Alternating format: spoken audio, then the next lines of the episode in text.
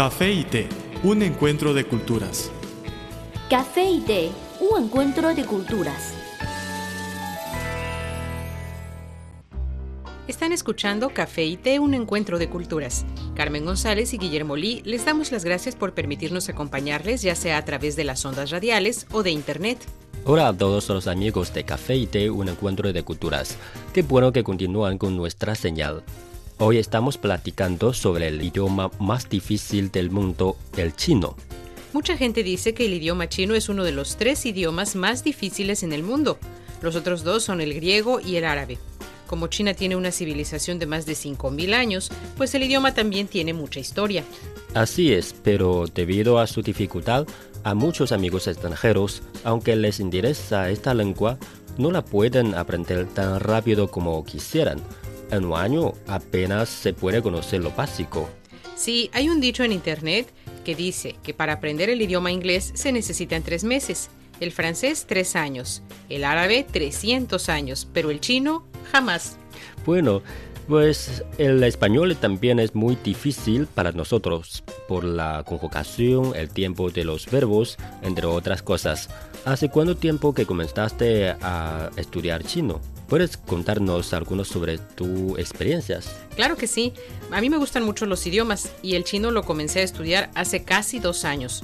Ciertamente es uno de los idiomas más difíciles que he estudiado pero básicamente es porque es completamente diferente a la mayoría de los idiomas occidentales. Para empezar, tiene caracteres y no letras, y los caracteres representan palabras, ideas completas, y cada carácter tiene su sonido. Dos años, ya hablas muy bien. Solo conozco muy poco, apenas lo básico, y me cuesta mucho trabajo escuchar. Cuando los chinos hablan y hablan muy rápido, eh, la pronunciación, escucharla, diferenciar los tonos y entender es muy complicado. Sí, muy difícil. Pues vamos a ver qué es el chino. La mayor parte de las veces el término chino se refiere al mandarín estándar o Putonghua. El mandarín estándar en China se domina más frecuentemente Hanyu, aunque también se usan las dominaciones como Huayu o Zhongwen. En español, por lo general, el término chino se refiere a la lengua estándar, aunque a veces se utiliza el término mandarín para referirse a esta cuando se la quiere distinguir de otras formas dialectales. Las denominaciones mandarín o putonghua deben usarse con cautela, ya que también pueden referirse a los dialectos mutuamente inteligibles que se hablan en el norte, centro y suroeste de China. El mandarín estándar se pasa en el dialecto del norte y la pronunciación de Pekín. Esta lengua se pasa en principio en una variedad de mandarín hablado durante la dinastía Manchú en Beijing. Posteriormente, esta lengua fue adoptada como oficial de China, así como una de las cuatro lenguas oficiales de Singapur. También es una de las seis lenguas oficiales de la ONU. Entonces, si viajas a otro lugar fuera de Beijing, aunque la gente habla mandarín, tiene diversos acentos. Sí, es verdad. A veces no entendemos los chinos. Por ejemplo, en las provincias del noreste del país, los acentos son muy similares al mandarín. Así es más fácil. Pero en el sur, por ejemplo, las ciudades cerca de Shanghái, casi no entiendo yo. A mí me pasa lo mismo. Los acentos del sur son muy extraños, sobre todo a la hora de pronunciar la S. En Sichuan, por ejemplo, y hay mucha gente de Sichuan que vive aquí, en, China. Hay una comida aquí en Pekín, muy famosa, que se llama Malatang. Mm. Y una vez que fui a comer ahí me dieron mi número, que era el número 14, que en chino es Shisu. Pero cuando me llamaban por mi número para recoger mi sopa, decían su Sí, sí, sí. Y yo no entendía porque yo esperaba oír sh, pero ellos en vez de sh dicen s. Y dicen sh, No, ellos dicen s, y yo decía sh, No, fue tremendo. Como China es un país muy grande, el idioma también varía a lo largo del extenso territorio. Bueno amigos, dejamos un ratito nuestra plática. Cuando regresemos, seguimos hablando sobre el idioma chino, sobre todo para los extranjeros. Regresamos pronto, no se vayan. El café es una de las bebidas más populares de Occidente. El té es la bebida tradicional de Asia. En la actualidad, podemos degustar en un mismo lugar de sus distintivos sabores. Así como el café y el té las culturas de Occidente y Oriente tienen sus similitudes y diferencias. En nuestro programa podrá conocer algunos aspectos interesantes que estimularán sus conocimientos. Esto es Café y Té, un encuentro de culturas.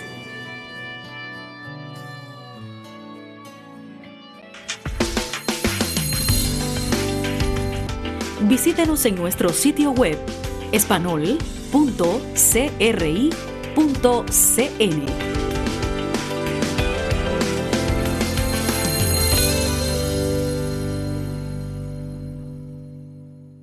Un gran saludo para todos los amigos que nos sintonizan a esta hora.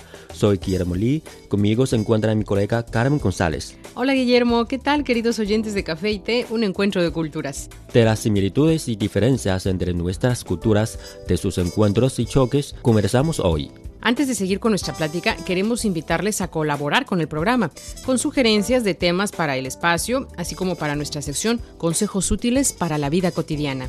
Con muchísimo gusto recibiremos sus comentarios. Estas son nuestras vías de contacto.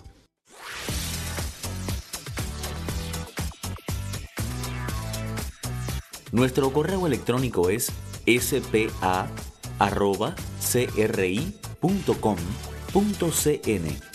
o bien puede enviarnos una carta a la siguiente dirección.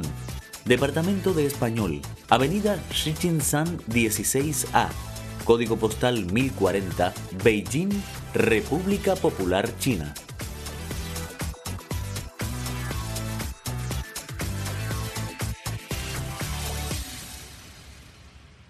Café y Té, un encuentro de culturas, sigue junto a ustedes. Carmen González y Guillermo Lee agradecemos por su sintonía. Gracias por acompañarnos en este su programa Café y Té, un encuentro de culturas. Nuestro tema de hoy gira alrededor del idioma chino para los extranjeros. El chino tiene poca morfología, resultando en ese aspecto más simple que el inglés o el español. El chino tampoco tiene cambios ni de género ni de número, por eso es más fácil, ¿verdad? Ciertamente la gramática no es tan complicada como una de las lenguas como el español o el francés. Un sabio chino dijo que la gramática del chino se reduce a la estructura de la oración, y yo estoy de acuerdo. Lo complicado entra con los cuatro tonos, porque muchos caracteres comparten el mismo sonido y solo se distinguen por el tono. Sí, pues es verdad, el tono es muy importante y muy difícil, porque cambia el tono, cambia todo. He visto a un extranjero en un restaurante y dijo, y dijo, Yao significa yo quiero, shui yao. Todo en el cuarto tono significa dormir, pero en tercer tono significa rabiores. Así que quería pedir rabiores, pero según sus tonos, dijo en la realidad quiero dormir. a mí también, a un amigo le pasó eso en un restaurante, quería sopa, que es tang pero pronunció el tono equivocado y le trajeron tang, azúcar. Pero no es lo peor. ¿Sabes? En cantonés o el dialecto de Taiwán, que se llama Minanyu, tiene nueve tonos. Para un chino que solo habla mandarín como yo, no podemos distinguir las diferencias de tantos tonos.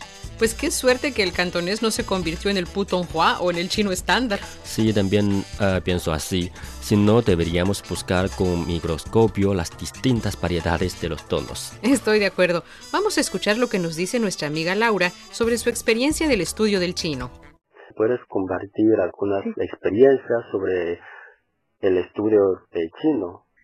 Bueno, empecé a estudiar chino hace unos cuantos años. Estudié cuatro años chino en Uruguay y claro, eh, lo estudiaba porque para mí era un hobby, entonces eh, tenía solo clases una vez a la semana, una hora, así que el aprendizaje fue muy lento. Pero me gustaba mucho, este fue algo que empecé a estudiar chino porque, bueno, me, me parecía un idioma muy muy diferente al nuestro, entonces era algo como que me atrapaba. Y empecé a estudiar así de poquito y fue muy difícil, ¿no? Porque es muy complicado es muy difícil para nosotros recordar los caracteres eh, y tantas cosas, porque no es solo el carácter, sino que hay que recordar el carácter, qué significa, cómo se pronuncia, con qué tono. Entonces, este, a nosotros se nos hace, se nos hace bastante complicado. Pero bueno, después este, tuve la suerte de obtener una beca y venir a Beijing a estudiar un año en Beihai. Y ahí el aprendizaje fue realmente donde más, más severo, ¿no? Porque ahí las clases eran todos los días, teníamos clases de lunes a viernes, cuatro horas por día, y muchos de mis compañeros eran asiáticos, para ellos es bastante más fácil este, aprender, ¿no? Porque los japoneses o coreanos, entonces este, es una lengua bastante más similar que, que, la nuestra. Pero bueno, fue donde realmente empecé a aprender chino. Este, me noté muchas diferencias en el aprendizaje, eh, aprender aquí en China y aprender allá en Uruguay, porque aquí es bastante más duro. Aprendíamos unas 30 palabras cada tres días y en Uruguay eh, 30 palabras nos tomaba un mes, un mes y medio. Entonces el ritmo fue bastante más intenso este y, había que, hacer cosas mm, otras nuevas eh, tareas como por ejemplo los, dictados teníamos cada tres días teníamos un dictado de caracteres chinos y para mí fue muy difícil porque teníamos que recordar los caracteres que eran como 30 y había que hacer planchas eh, entonces creo que fue para mí una de las dificultades más grandes en los dictados de caracteres chinos y para eso uno de los métodos que encontré fue bajarme una aplicación a mi celular para escribir caracteres. Entonces, eh, por ejemplo, iba en el subte, iba escribiendo caracteres, tenía que esperar en algún lado, iba escribiendo caracteres. Entonces fue una forma que, conseguí para practicar y aprender más fácil, más rápido también a ver qué otra experiencia te podría contar. Eh, la parte oral es una de las partes más complicadas.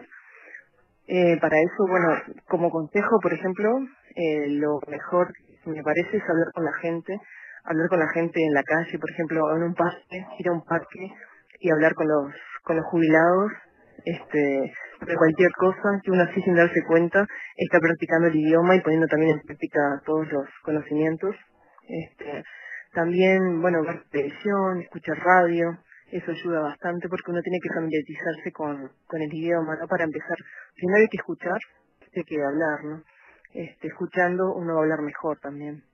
Pero ¿cuál es, sí. ¿cuál es la más difícil para ti? Eh, ¿La pronunciación o gramática o caracteres? Porque tenemos cuatro tonos o cinco tonos ahí. Sí, los tonos. Sí, y cambia todo, cambia todo. Sí. los tonos es algo muy complicado porque, bueno, puede recordar, se dice una palabra, pero al no saber el tono correcto, mm, la gente no te entiende. Por ejemplo, me ha pasado en la cantina de la universidad con una amiga querer pedir sopa. Sopa sabíamos que se dice tan, pero no sabíamos el tono.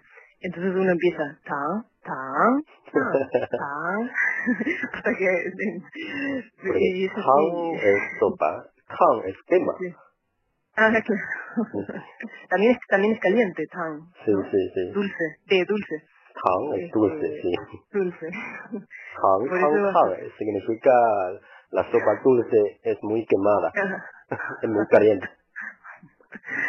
Por eso es bastante difícil lo, lo de los tonos. Eh, y después, bueno, también escribir los caracteres porque hay muchos caracteres que se parecen entre sí, que tienen diferencias mínimas, como un trazo o dos trazos o un radical que es diferente.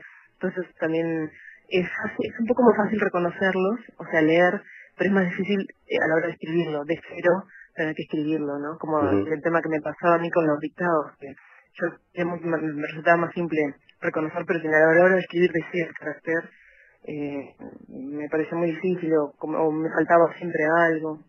Hay que hay que repetir, repetir, repetir, ¿no?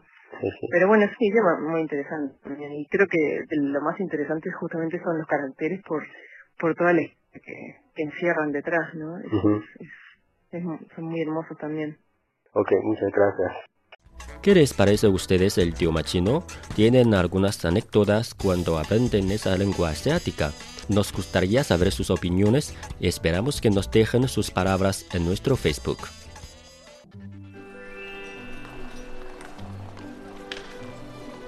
Había una vez una taza de café que rondaba sola por la barra de un restaurante.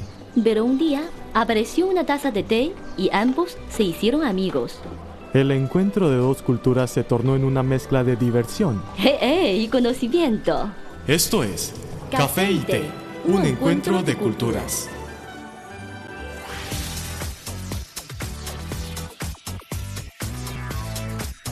Visítenos en nuestro sitio web espanol.cri.cn